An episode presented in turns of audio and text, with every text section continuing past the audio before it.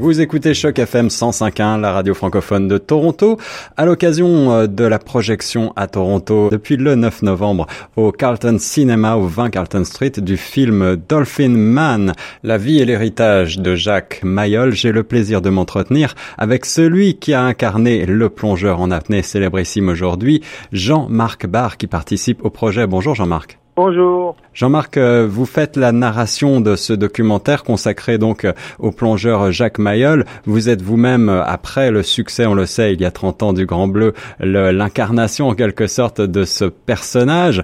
Et on découvre à travers ce documentaire, eh bien, peut-être un autre Jacques Mayol, justement. Première question, à travers cette participation, est-ce que vous avez voulu, d'une certaine manière, rétablir la véritable histoire de Mayol? Ben, C'est-à-dire que c'est complètement l'opposé. Euh, sa vie, euh, comme qui il était, c'était l'opposé total de ce que j'avais joué dans le film. Euh, Luc Besson a eu le génie de, de prendre ce monde de, l'apnée à ses débuts avec Mayol et, Mallorca. Et il a pu euh, emmener une vision sur l'apnée qui a été fantastique. Moi, ce que j'ai joué était, était un, un fable. Et ce qui était horrible, c'est que 4-5 ans après que le film soit sorti, quand les gens parlaient de Jacques Mayol, ils, voyaient moi. Ouais. Et donc tout d'un coup, cet être, cet aventurier, cette personne qui a 40 ans, a tout lâché pour suivre sa passion. Euh, il était un énorme ego dans tout sa, sa génie, dans toute son absurdité même aussi. Quand on peut voir le vrai type, je pense qu'aussi on peut voir aussi euh, l'innocence et aussi cet amour pour la nature, pour la mer, cet osmose avec la nature, cette spiritualité avec la nature qui à 30 ans euh, était belle idée, mais qui aujourd'hui devient assez fondamentale quand on voit les, les problèmes de, qui nous attendent sur la planète et, les décisions à prendre pour comment les combattre, car je pense que ça ne va pas être un, saut intellectuel, euh, mais, mais, mais, mais spirituel, euh, comme de l'apnée. Justement, est-ce qu'on peut voir malgré tout, avec le Grand Bleu, il y a 30 ans déjà, une sorte de fable écologique avant l'heure, d'après vous? Alors, euh, disons que l'histoire de la compétition, non. Mais je pense que dans euh, ce que le film a fait en, en, en ouvrant les portes euh, à, l'apnée, à cet acte où on se tient le souffle et d'une certaine manière, on est dans un mort, pas éternel, mais pour le temps qu'on fait le plongée, dans cette osmose avec l'élément, quand on est à 10, 15, 20, 30 mètres, et tout d'un coup, on est vraiment en lien avec notre propre insignifiance, quand on voit qu'on n'est rien et que tout, d'un coup, euh, cette lien avec la, la, terre, cette lien avec la mer, cette lien avec euh, l'univers et, qu'on n'est rien là-dedans et qu'il faut le sauvegarder, ça devient évident. Avec le recul, comment est-ce que vous expliquez finalement le succès mondial du Grand Bleu et son statut de film culte pour toute une génération? Je pense que il y avait une innocence à cette époque-là qui a peut-être été éteinte par la première guerre d'Irak, mais il y avait une innocence et les gens s'identifiaient, je pense.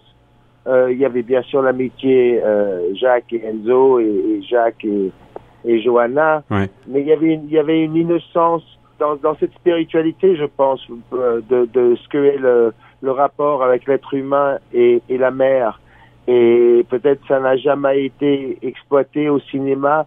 Et je pense aussi que, comme Mayol disait, euh, l'être humain, il vient peut-être des dauphins ou de la mer, et, et, et, que cet élément ne doit pas être prohibé de, de, de nos vies. Et donc, tout d'un coup, euh, il a ouvert des portes, parce que je ne sais pas quel âge que vous avez, mais je me souviens que dans les années 60-70, on, on restait surtout sur le surface, ouais. et, et qu'aujourd'hui, c'est quelque chose... Euh, euh, avec le base jumping, avec tout ce qui change dans le sport, euh, que l'apnée est presque un anti-sport. Il, il, il, va dans comme la méditation, dans, dans des choses qui sont beaucoup plus à l'intérieur et beaucoup plus liées à, à peut-être notre mortalité.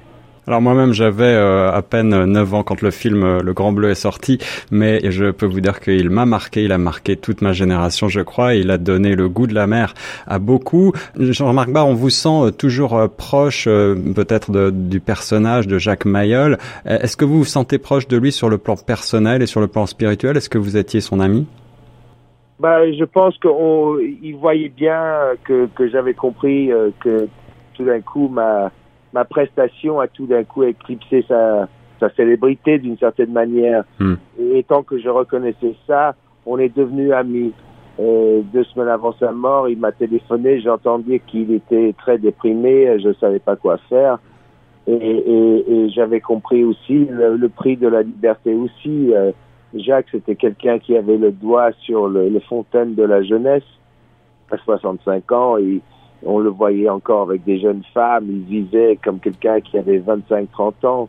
Et, et, pour ça, euh, il avait quitté quand même une famille, euh, il, les a laissés un peu sur la route, et, et il a vécu sa passion jusqu'au bout, mais il s'est retrouvé à 72 ans, tout d'un coup, euh, tout d'un coup, un peu incapacité physiquement, et au lieu de, de vivre cette solitude, ben, il a décidé de prendre, on pourrait peut-être dire, un choix un peu samouraï, Oui. et il a décidé de prendre sa propre vie comme prix de la liberté.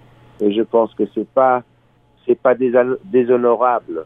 Oui, absolument. Et, et sur ce plan-là, euh, sur le plan de la liberté, j'allais dire, bien sûr, pour euh, revenir sur des choses plus, plus positives, mais à travers ce très beau documentaire euh, de Lefteris Karikos, Dolphin Man, on découvre euh, donc un, un, un Mayol que peut-être le grand public ne connaît pas, euh, cet aventurier, ce, cette vie très romanesque, chasseur de trésors, séducteur. euh, il a même réalisé un film érotique, c'est assez amusant de découvrir cela. Est-ce que vous, est-ce que vous vous sentez proche vous-même de, de cette liberté, de ce côté, euh, je, je peux mener ma vie comme je l'entends? Alors oui, je moi je suis quelqu'un qui a j'arrive de la Californie, j'ai grandi là-bas, euh, très influencé par Kerouac. Hmm. Quand j'ai eu le succès du Grand Bleu, étant que mon père a fait trois guerres aux États-Unis et on a eu la belle maison en Californie à San Diego avec vue sur mer, c'était pas la chose que je recherchais euh, dans le, dans le succès, quoi dire. J'ai- Ouais. Euh, je savais que les choix que j'allais faire dans ma vie allaient être dans, dans une poursuite culturelle qui souvent est, est- est politique à la fin. Et donc, euh, oui, je, je pense que tu vois, je suis quelqu'un qui n'a pas de maison, qui n'a pas de, de, de, de voiture. Euh, si j'ai pas grande des, des grandes dépenses, j'ai pas beaucoup besoin de travailler, sauf pour des choses qui me passionnent. Et tout d'un coup, en, en essayant de garder cette euh, c'est pas une rigueur, c'est juste un désir de ne pas être dans un mensonge total. Tout d'un coup, euh, quand on goûte la liberté et elle devient contagieuse, on peut plus la quitter. C'est vraiment une philosophie. Et cette liberté est au cœur du documentaire Dolphin Man. Je trouve que c'est un, une image qui définit bien le film. Jean-Marc Barr, est-ce que vous avez des projets à venir, peut-être euh, des projets au cinéma? Alors, euh, il y avait un film qui est sorti un peu cette année qui s'appelle euh, en français La particule humaine ou euh, en anglais euh, Grain, Mm. grain, de Semi Kapanoglu, un turc, euh, super film noir et blanc sur euh, un chaos génétique avec les, les grains génétiquement modifiés. Euh, j'ai fait un, un film slovaque euh, qui sort en Russie et en Slovaquie. J'ai fait une pièce. Je, je suis dans aussi une série qui s'appelle Bad Banks, un- une série allemande Hmm. où je joue le PDG de Deutsche Bank. Euh, et espérons des autres choses à venir dans le futur. Eh bien, c'est tout le mal qu'on vous souhaite. Merci infiniment Jean-Marc Barr d'avoir répondu à mes questions. Le film Dolphin Man est donc à voir euh, à partir du 9 novembre et toute la semaine au Carlton Cinema, au 20 Carlton Street à Young Street. Euh, des images sous-marines d'une beauté enivrante qui parviennent à restituer l'essence euh, de l'expérience des grandes profondeurs. Jean-Marc Barr, dernière question, j'ai oublié de vous demander, est-ce que vous continuez à plonger en apnée?